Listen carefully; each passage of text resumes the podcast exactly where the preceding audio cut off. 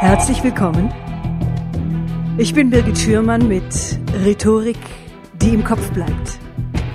Dem Podcast für alle, die außergewöhnlich präsentieren wollen.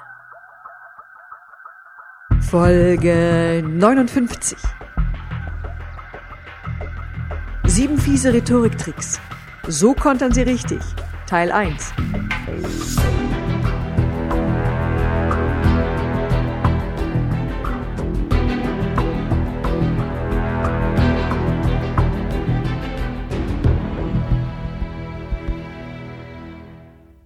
Hallo, liebe Hörerinnen, liebe Hörer.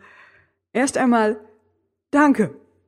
Ohne Ihre Unterstützung, ohne den Austausch mit Ihnen, ohne die unzähligen, wirklich unzähligen Downloads, da würde mein Podcast nicht die Aufmerksamkeit erhalten, die er jetzt bekommt. Also beispielsweise Emotion.de hat meinen Podcast unter seine 25 Lieblinge, unter seine 25 Favoriten gewählt. Oder Cash Online hat ihn zu den besten Podcasts gezählt. Oder aber auch der Life Changer Award da wurde mein Podcast nominiert für die Kategorie Bester Podcast. Also vielen, vielen Dank.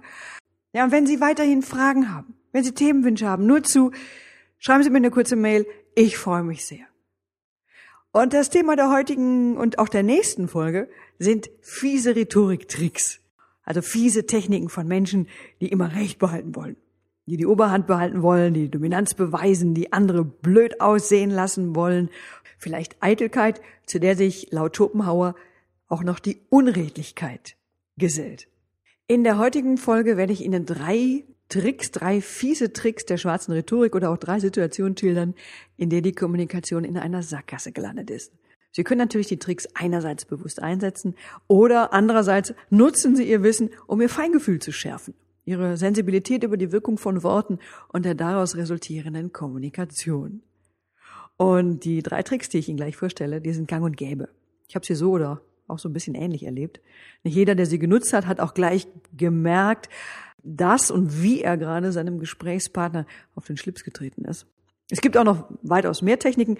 Schopenhauer hat sich darüber auch schon Gedanken, hat sich darüber auch Gedanken gemacht und hat 1830 in Berlin ein, ein Buch geschrieben. Erstmal ein Text, dann wurde daraus später, nachdem er verstorben war, daraus auch ein Buch gemacht. Die, das, das kann man heute auch noch käuflich erwerben. Das heißt, die Kunst recht zu behalten. Da entstand auch der Begriff der eritristischen Dialektik. Eritristische Dialektik ist eine Gesprächstechnik, durch die jemand im Recht erscheint. So, und Nummer eins von diesen drei fiesen Tricks ist ständige Gegenfragen mit Fragen verwirren. Es ist noch gar nicht so lange her, da fuhr ich abends mit dem Auto nach Hause und habe das Radio eingeschaltet. Ein Berliner Sender, ich bin mitten in einem Gespräch gelandet.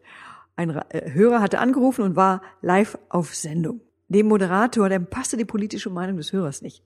Jetzt war der, muss ich dazu sagen, auch der Hörer nicht bestens informiert, aber ja, mein Gott, ja, ja, so, ja, das kann ja vorkommen. Soweit so gut. Und dann wurde das Interview, dieses Gespräch wurde dann aber zu einem Paradestück der schwarzen Rhetorik, also sozusagen der Sprachmanipulation, ja, weil der Moderator hinterfragte alles.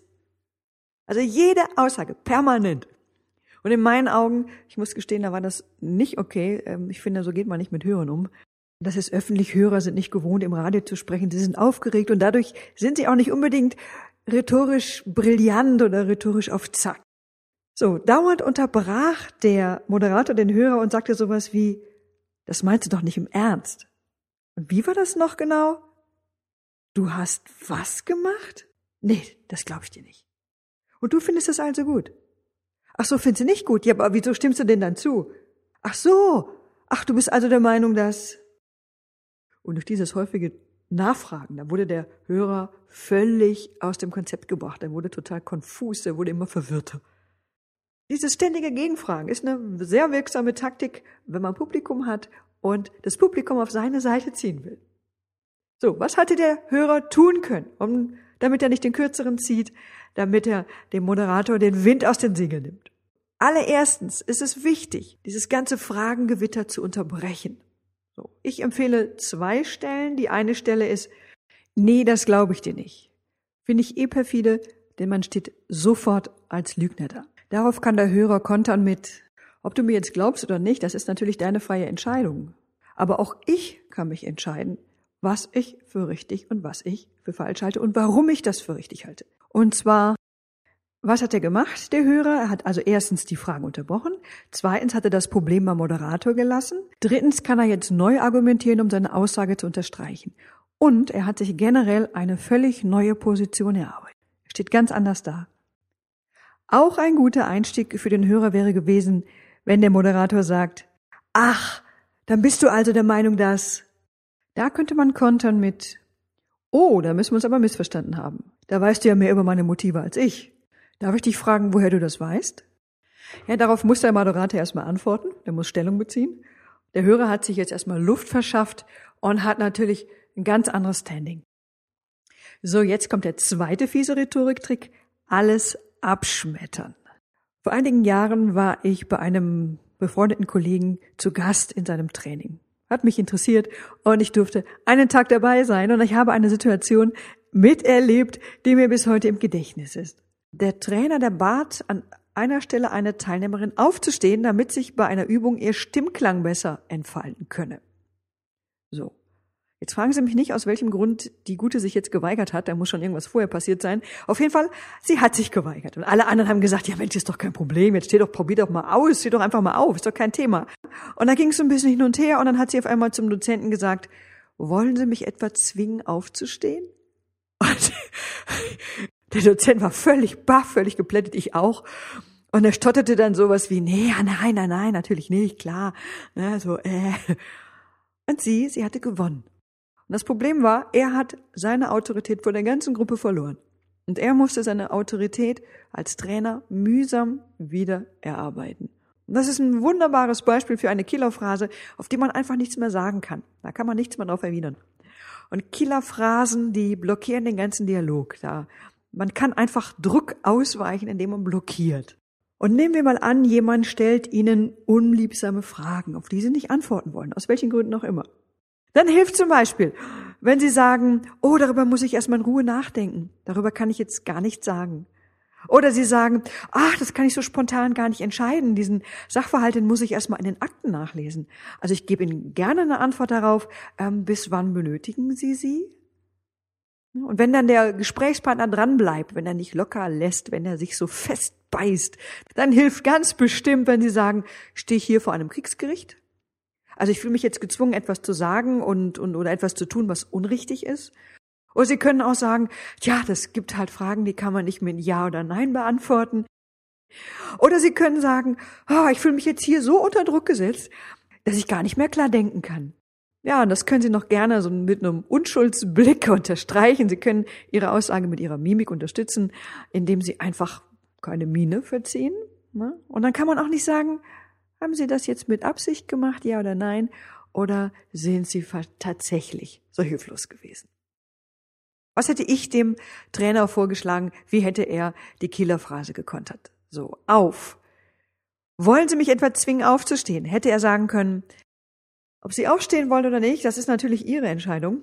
Ich wollte Ihnen etwas beibringen und da können Sie natürlich auch frei entscheiden, wollen Sie etwas von mir lernen oder nicht. Und je nachdem, wie weit sich der Dozent aus dem Fenster lehnen möchte, da hätte er auch noch hinzufügen können.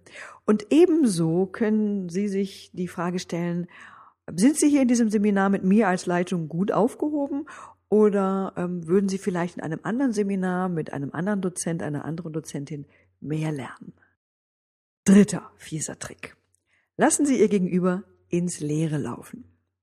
Stellen Sie sich vor, Sie haben eine Kollegin. Kollegin Meier bei der sie im Büro sitzen.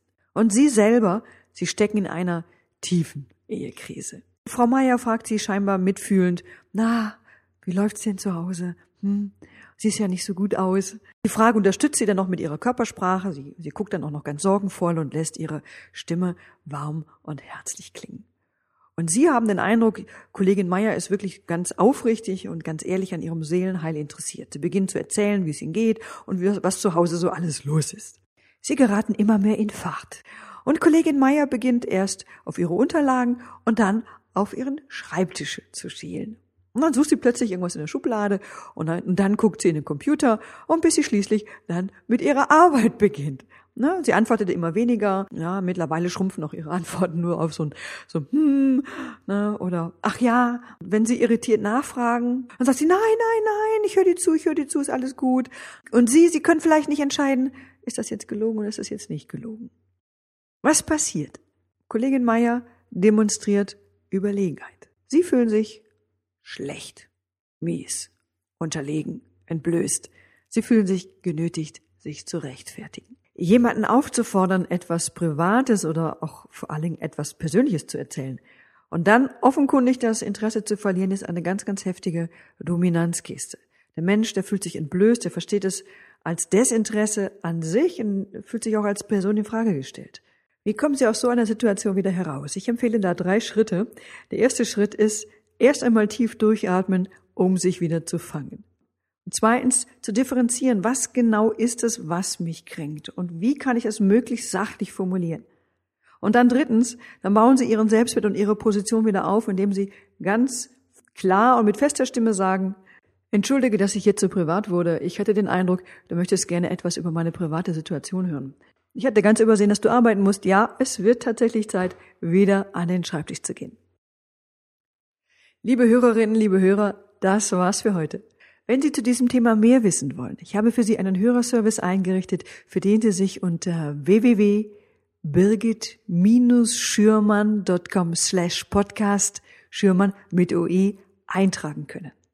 Besuchen Sie mich auf Facebook, ich freue mich. Und ich freue mich ebenfalls, wenn dieser Podcast hilfreich für Sie war, wenn er Sie weiterbringt und wenn Sie mir eine positive Bewertung bei iTunes hinterlassen. Vielen, vielen Dank. Wir hören uns wieder hier in zwei Wochen. Tschüss, bis zum nächsten Mal. Ihre Birgit Schürmann.